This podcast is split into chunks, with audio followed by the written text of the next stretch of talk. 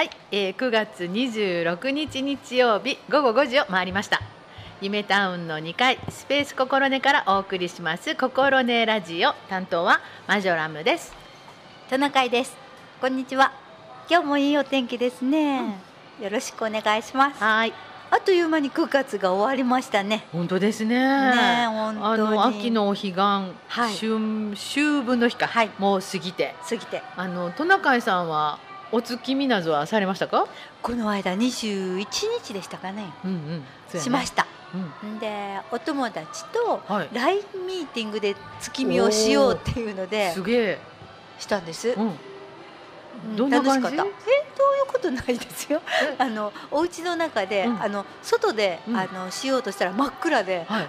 顔が映らなかったので みんなお部屋の中に入ろうとか言って、うんうん。言って。あそう、うんうん。何人ぐらいでしたったんですか？ミーテえっ、ィング、と最高の時で6人。六人、うん。あそう、うんで LINE もあのたくさん。あれ最大100人とかって書いてませんでした？あ本当に。うん。あの LINE ミーティングってうん簡単に入れる、あそうそうそうそう。ズームより簡単やもんね。ズームはすごくね、うん。あのメール送ってもらうの電話番号で入りのとかいろいろありますけど、LINE はピッと押すだけで。そう。いいよね。すごいびっくり。ね。進化しました。丸1年ぐらい前にはうん。その、ズームではいはい。あのミーティングしたんですよ、やったうん。もう同じお友達と、うんうんでもあのみんなが入れるとか入れないとか w i f i のつがつながったところでアプリダウンロードしないとダメとか、いろいろ言って賑やかにしたんですけど、うんうん全然、本当やね。簡単。簡単やね、うん。あのなんていうの電波具合はどうでした、電波具合は良かって、ほんでやっぱりモッド10機種によって、うん、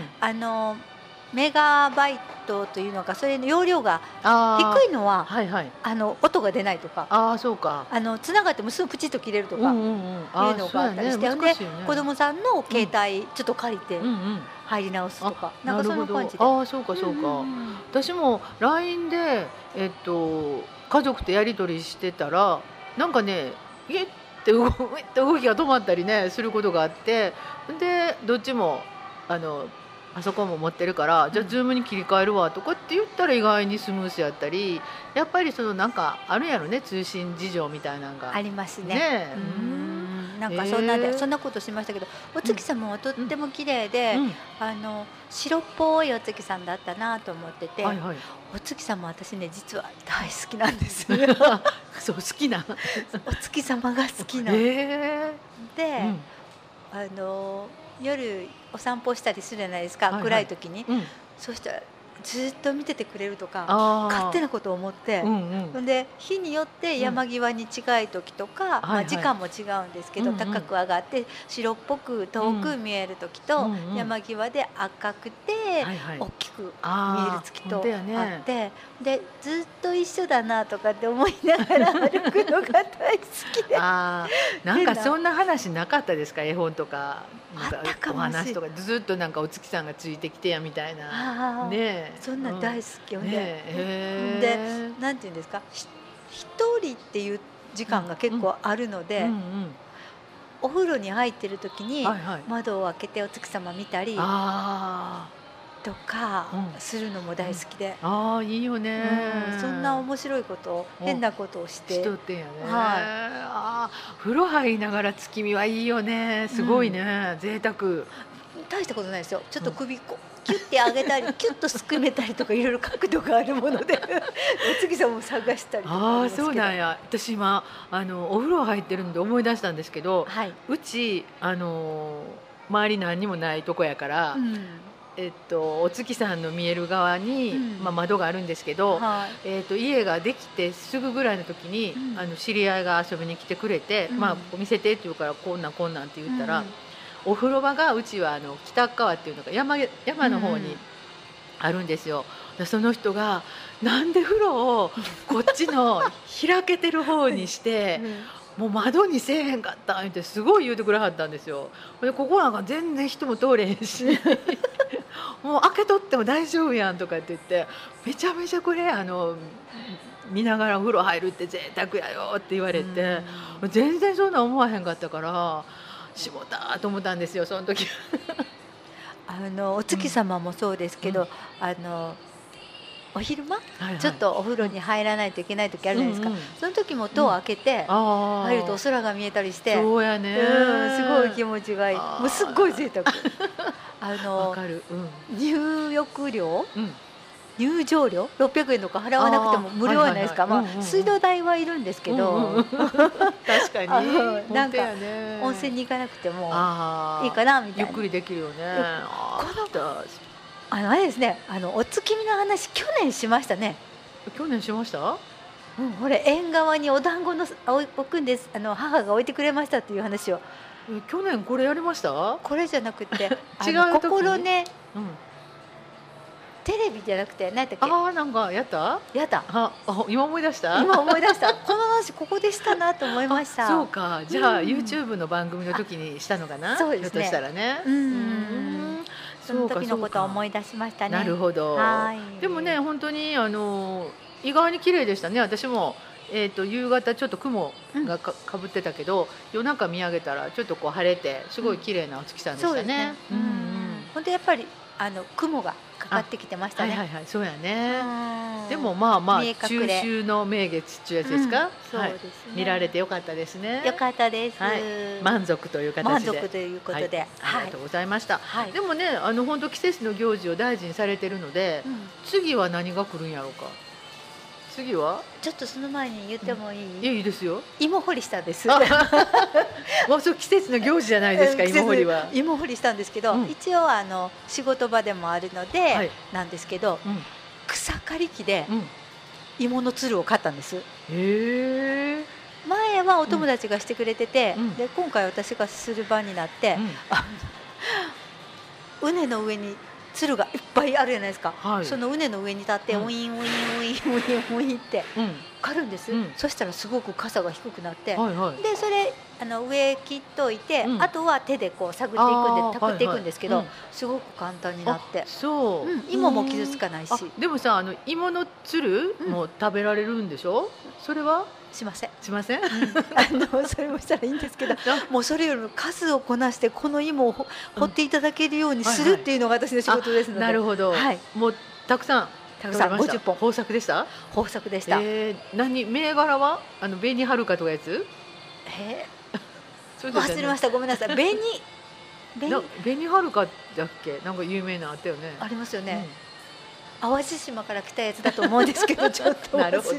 玉ねぎではないわな。玉ねぎではないんです、えー。うん。うん私あお芋さんの話してくれたったから、はい。私今日のお昼お芋さん炊こうと思って、うん。あの一本買ってあるやつをどうしようかなと思って 私もう本当に最近手抜きやからあの前ねえっ、とナスビをそのラップで巻いてチンしてでもう切ってあのドレッシングかけるって話したと思うんやけど、うん。うんよしさつまいももレンジでチンしてみようかなと思ってしたんね。うん。ほんならねめっちゃ柔らかくなって いやこれをあまた鍋で味付けて炊いたらぐちゃぐちゃになるから、うん。もう適当に乱切りにして、うん。でまたあのレンジの耐熱の容器に入れて、えー大好きなあのすき焼きのタレを ちょっと薄めて。ほんでまたそれでチンして、でこうなんていうか蒸らしとくっていうのかなじませといたらめっちゃ甘辛くて美味しいのができた。そうやったと思って。さつまいもにすき焼きのタレで煮込んだ、ちょっと薄めだったけど、うん。あまりどんな味かよくあわからない。甘じょっぱい感じ。甘じょっぱい感じ、うん。あの煮物みたいなあ感じです。本当に煮物の、そうそうそう。ああそうかそうか、うん薄めてるから。あ、そうそうそう。あそっかそっか、うんあのー普通のだしよりもすはい。き焼きのタレの方が美味しいやろうなと思ったんで。そういえばうん。あのスーパーのはい。すき焼きの、うん。あのタレ？はい。すごく売れてた。あ、そう。うん。なんでやろう？いっぱい売れてた。私が買いに行った時に。えなんでこんなごそっとないの？って感じ。えー、私今日帰りに絶対買おうと思っとった 昼つこたから。えー、なんでやろすごく売れてた。びっくりした。う。えでも一人が買ったわけじゃないよね。うん多分ちょっと涼しくなったからみんな簡単にすき焼きすんのか。すき焼き味の 煮物ができたんじゃないですか？お豆腐とお肉と玉ねぎと煮ましたすき焼きまではいかなくて行かなもくても？あの肉じゃが風みたいな。そうそうそうああ、そうかそうか。ちょっとあったい。かいものを食べたいね。うん食べたいうん帰り忘れんように買うて帰ろう もうちょっとしか残っとうへんからいやでも良かったです。お芋さん美味しかったです。あ本当に、うん。それも簡単でいい。簡単、ねえ。だってもう何にも火使わへんもん。包丁を使いましたけど、うん。ねえいいですね。いいでごちそうができて。そう。簡単だし。簡単。もういろんなものが汚れない。鍋汚れない。鍋汚れない。もうだからもうバッチリ。バッチリいいお話ありがとうございますすましたいません。芋にかぶせてしまいました。いえいえ。芋はあのその草刈り機で、はい。あの芋ほあの草買って草刈ってというかつるをつる買ってっていうのがすごく良かったんで、ああそうか。でもそうやって行事でねする時はもう本当に、あの手間を省いてその掘るというメインを、ね際立たせるっていうのが大事ですもんね。そうなんですよ。お疲れ様でございました。ありがとうございました。何本か当たりました？あまだ当たってないです。あの焼き芋の分であ取ってありますので。また焼き芋大会があるのね。焼き芋大会。めっちゃ行事しとってやないですか？季節の、あどうしよう。コロナなんですけど、うん。田んぼなもんで風で飛んでいくかと。ああそうか。密にならないだよね。ということで、うん。大丈夫です大丈夫大です。丈夫ですね。でもねやっぱり急に寒なったりするからねお天気考えながらね外の活動はねね。せなあかんから。はい、と思っています、はい、またそんな話をしていただければと思います。はい、じゃあ今日一曲目いきましょうかはい。ね、今日はねスピッツさんです、おお一曲目はうん。ロビンソン。はい。はい。お願いしたいと思います。大大好きだというふうに聞きました。聞いてください。はい「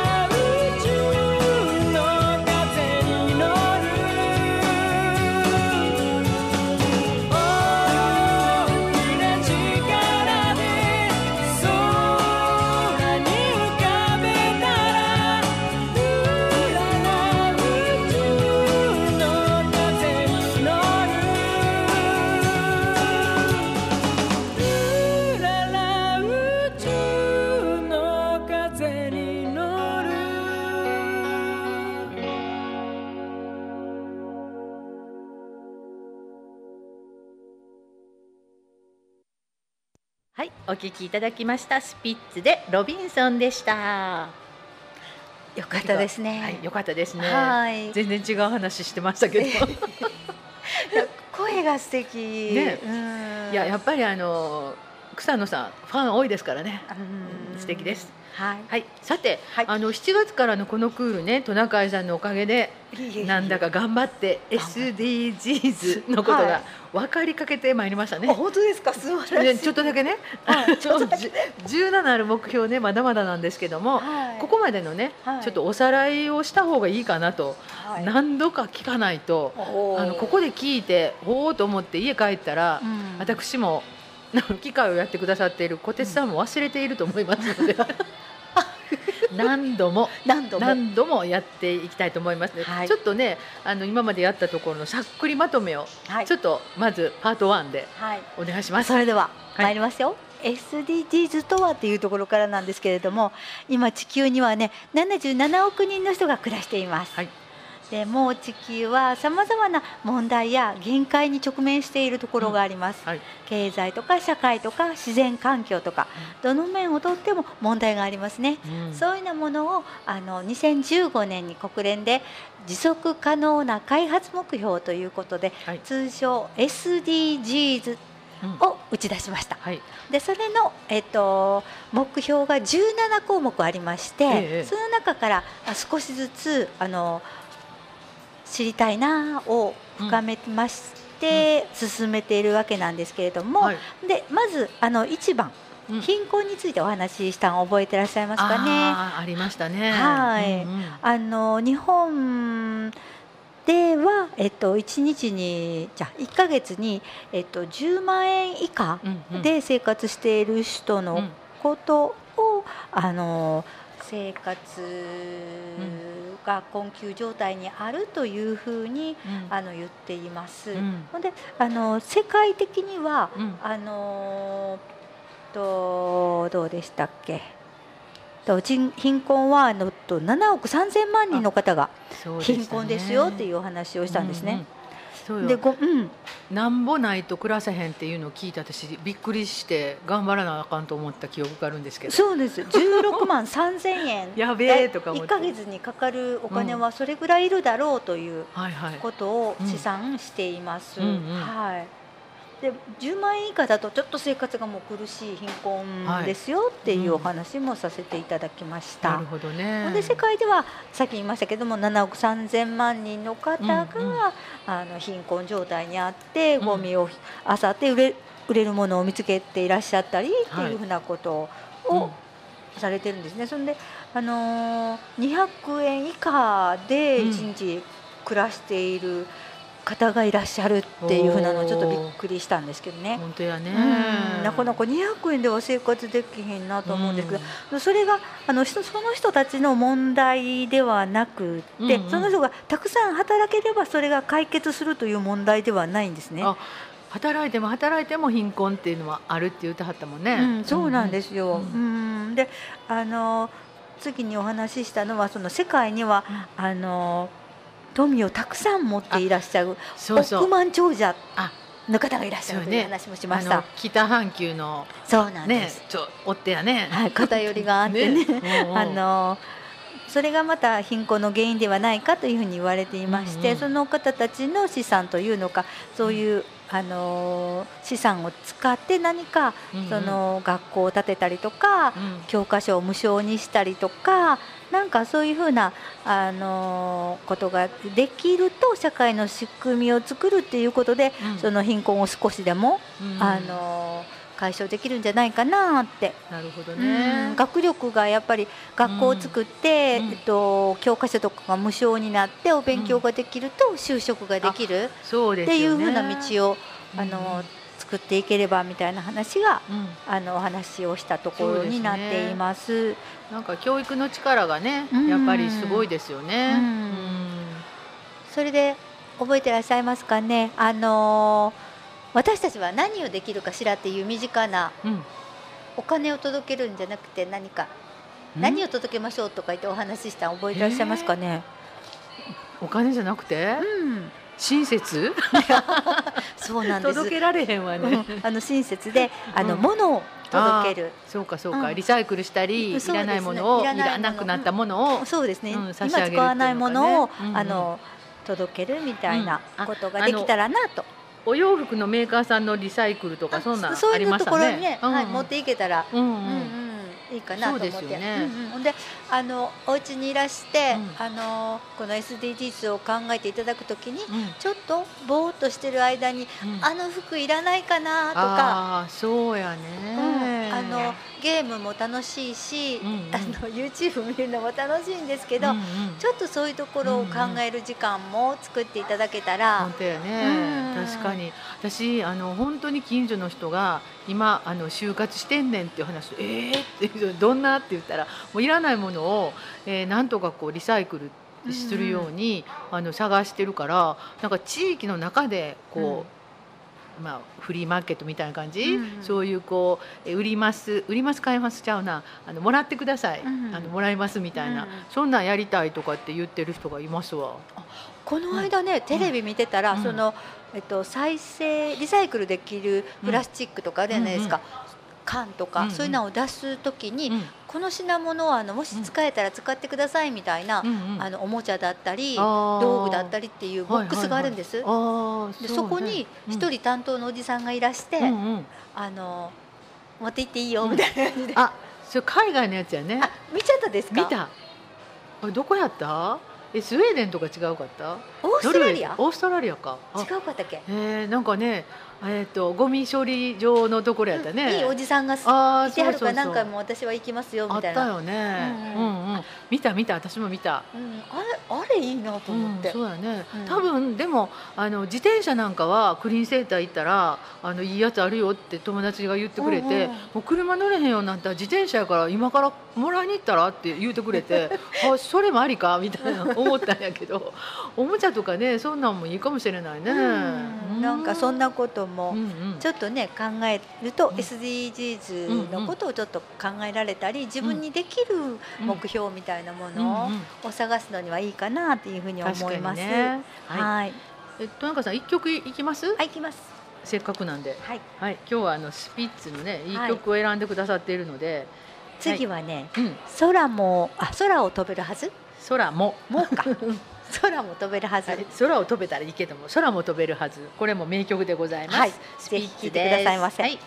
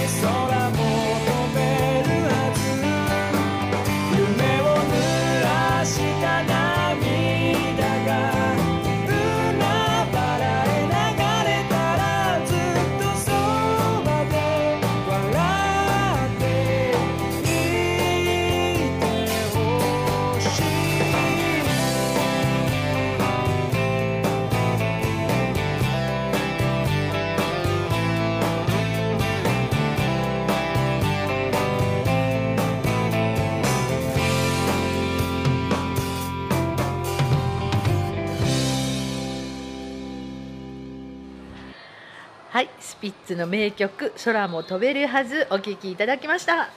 素敵ね、うん、素敵、うん素敵ね。空も飛べますよ。うん。いける。いける気がししてきた。本当ですか？本当に。今日はねあの、はい。SDGs のはい。おさらいをしておりますけれども、えー次のおさらいいきますか？はい、次のおさらい行きたいと思います。はい。六番のはい。安全な水とトイレ。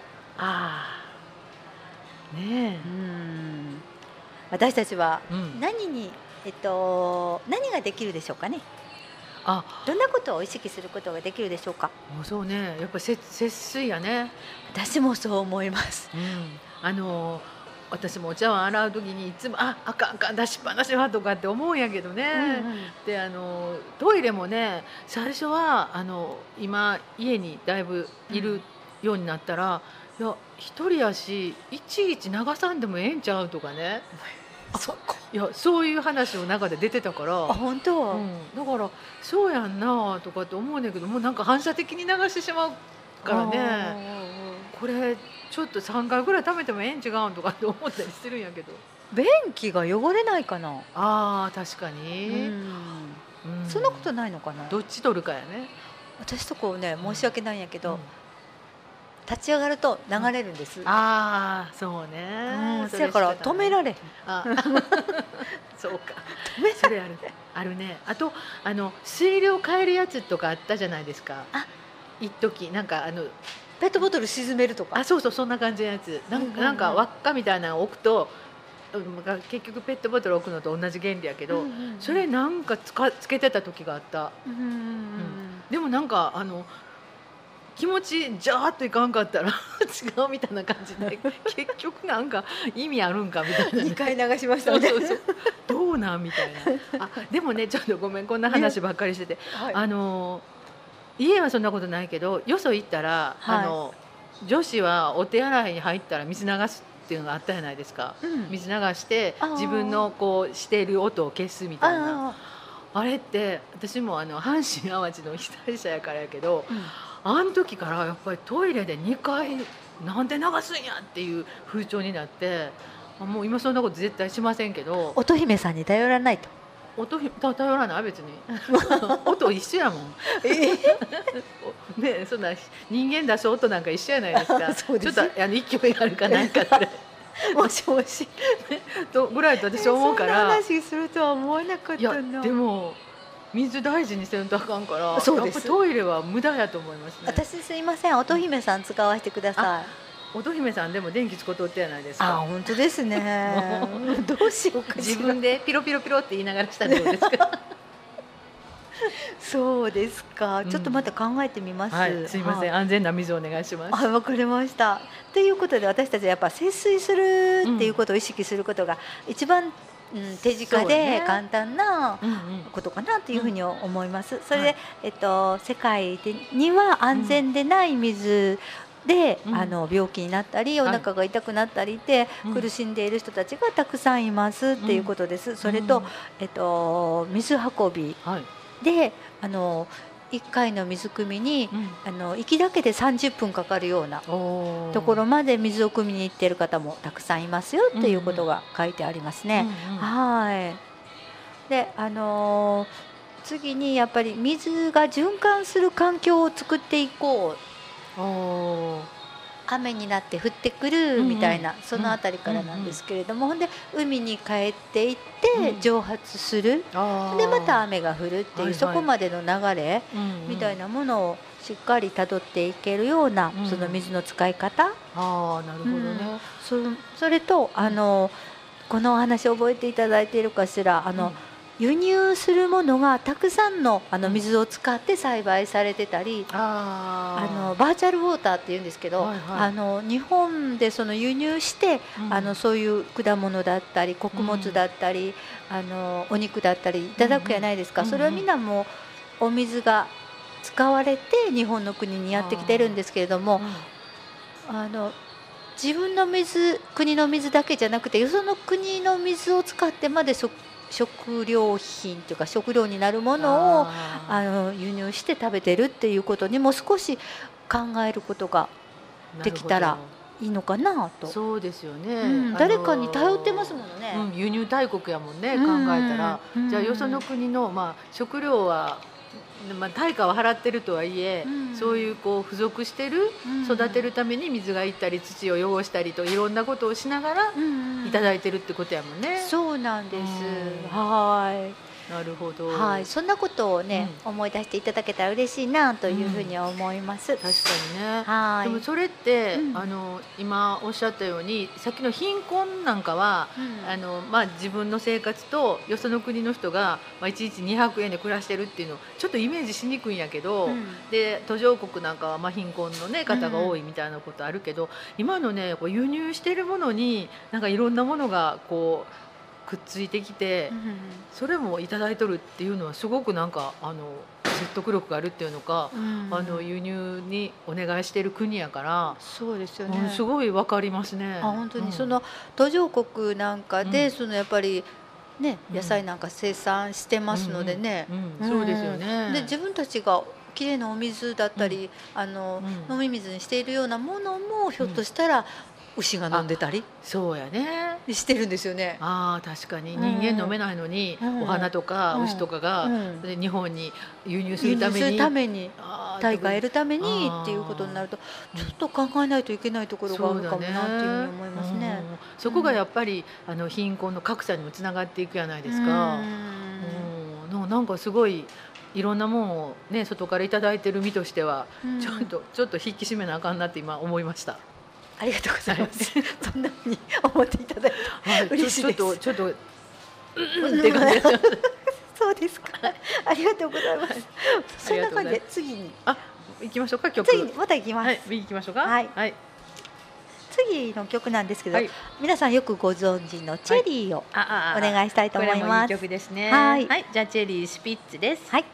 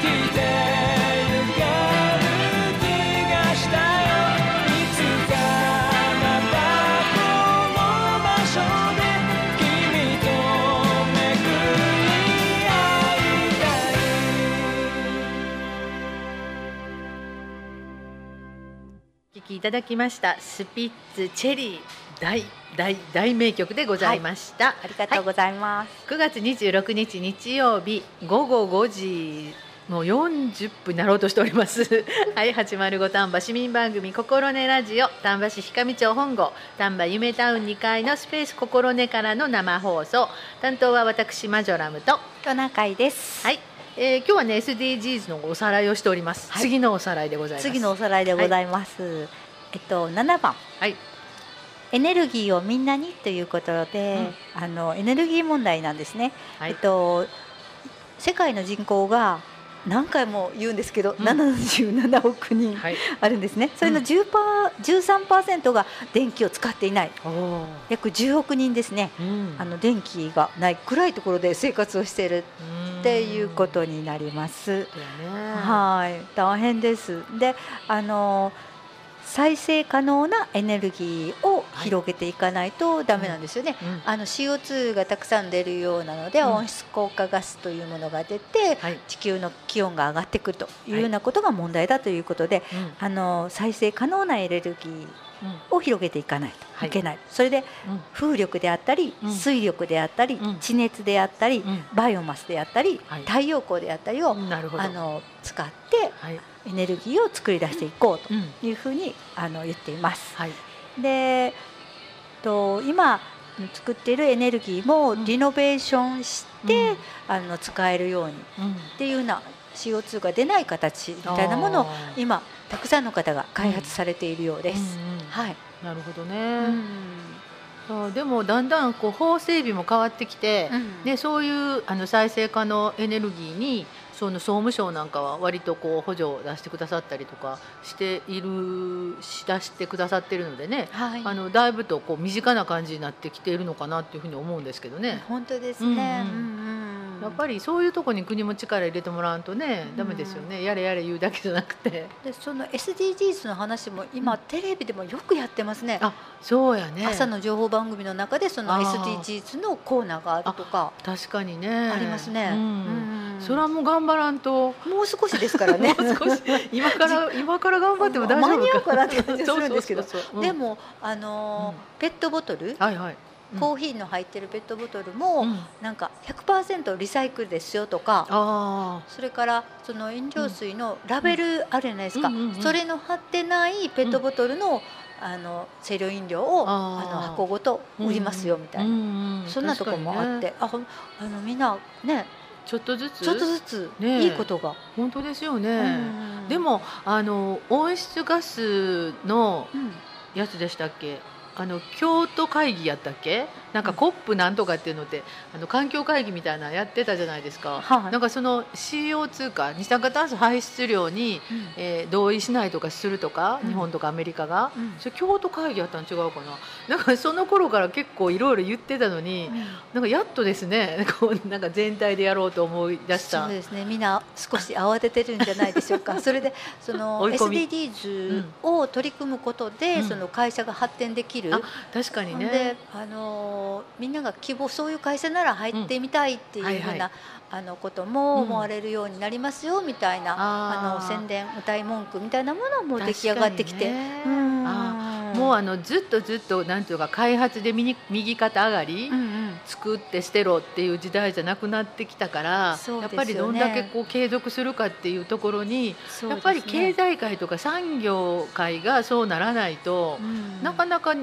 こう私ら市民の意識って変わらないですよね。そうですよね、うん。あのーそのいろんなその CO2 の問題にしても、うんうん。あのー子どもたちに、うんうん。あのー負の遺産を残してしまうっていうことで、ね。それは嫌だというふうに、うんあの言ってらっしゃる方がありましたね。どなたでしたっけ？確かに、ーとクレダさん？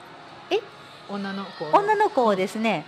あのーでやっぱり車一つにしても、うん。なんで大手の会社がね、うん。その自動とか電気とか、なんかそのうんあんまり排気ガスを出さないようなものに取り組んでるとかっていうのを、うん。コマーシャルで見ると、うん。あそうなんやって思うから、うんやっぱりあの産業界今頑張ってくれてるんかなって思うので。本当ですよね。ね、やっぱりそのすごく儲けてきはった時代もあったけど、あの違う感じで儲けはったらええから、ね、大事かなと思いますよね。本当ですね、ううんん本当にでもそういうことでうん。いろんなことを教えていただいてる感じがしますよ本ね。ね。水素の自動車が、あ、うん。いいなとかあね、そうですよね。うん CO2 出さないんだと思って思ったりとか思うので、随分うん。はいやっぱりそういうところに技術力を今使いかけてはるから、うんうんうん。あのありがたいなっていうふうに思いますよね。ね本当に子どもたちにその負の遺産を残したくないしね、うんうん。うんそれにやっぱ本当に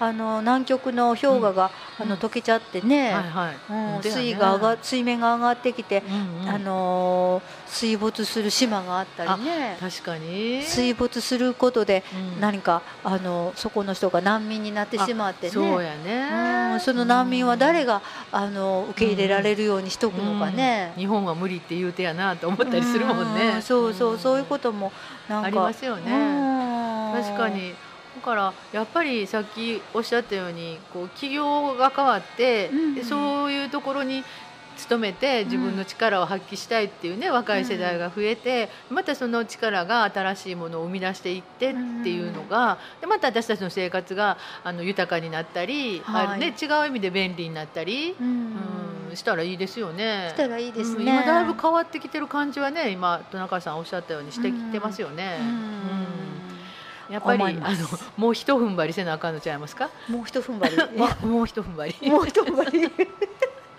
しないとね、うん。ダメですよね。そうです頑張り。ね。うん。でも少しずつですけど、うんうん。あの水節水しようとか、はいはい。あのペットボトルのうん。あのコーヒーは買わないでおこうとか、はいはい。2本、ねえっと5本買ってたうちの4本やめて1本だけ買おうとかね,、確かにね。全部すぐになかなかやめられなかったりうんうん。うんっていうことがあるので、大きいことは言えませんけどあ少しずつ。そうですよね、うんでもまあ出かける時にはお茶持っていこうぐらいの感じでね。ですよね。うん。はい。癖ついてきた。だって昔子供の頃って水筒下げて行っとったもんね自分が。そうそういつも水筒が言いましたね。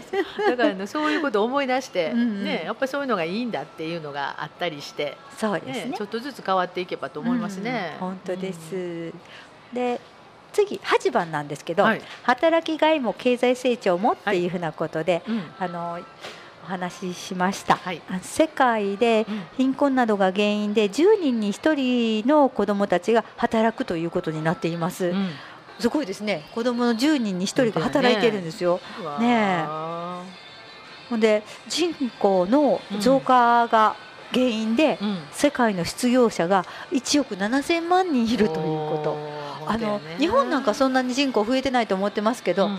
世界全体でいくと人口が増えて。てるよね。うん大変ですよね、うんうんそしたらまたね仕事に就けないとかってね、うんまた貧困問題が、ううん。んっていうふうな感じです。ほんで日本にいる障害者の方っていうのは940万人以上の方がいらっしゃるんですけれども、そのうちの50万人だけがはい。あの職があるというのかお勤めをされているっていうことになります。ね。はい。でも障害をお持ちの方のねその賃金っていうのはやっぱりなかなか厳しいもんがあるみたいやから、うん。うんやっぱりその辺のね、うん。あの働いてるのの対価が正当なものかみたいなところも考えていかなあかんような気はしますけどね。そうですね、ううん。んでもあの周りにいらっしゃる方がすごく、うん。あの自分のこととしてうん一緒に仕事しようっていうふうに思われるのと、うんうん。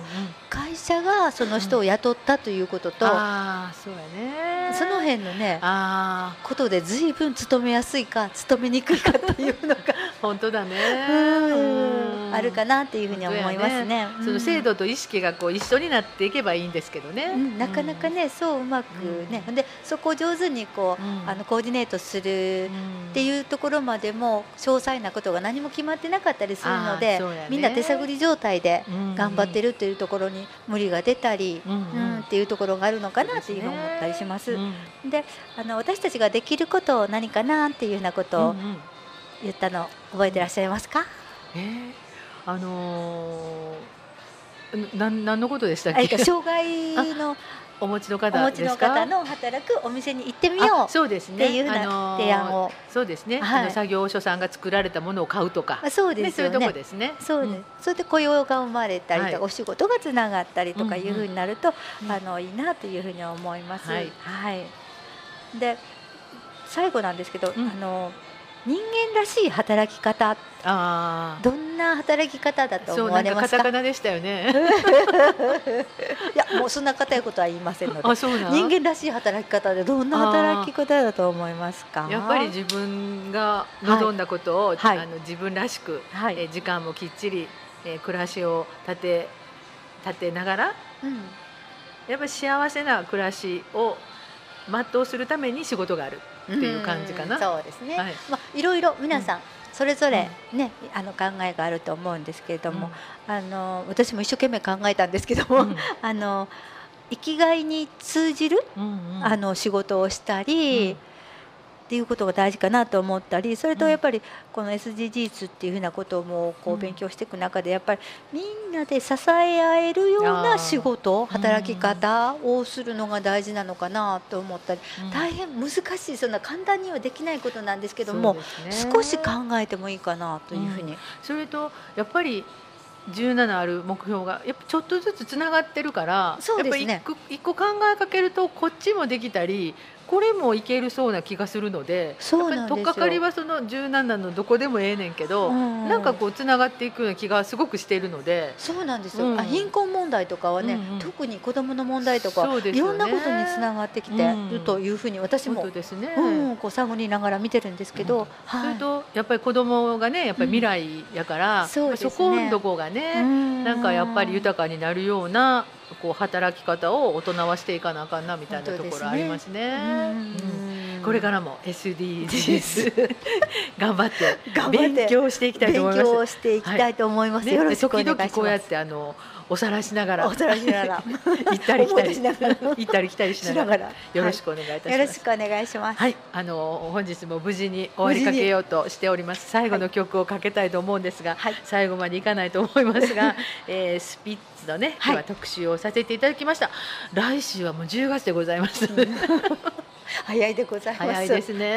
ははいい、またあのこんなホットな話題をお伝えしながら、はい、えーゆるゆるとやっていきたいと思います。はい。今日の担当はマジョラムと、トナカイです。はい、じゃあ最後の曲は、はいあ楓です。はい、よろしくお願いします。よろしくお願いします。ではまたはい。ごきげんよう。ごきげんよう。さようなら。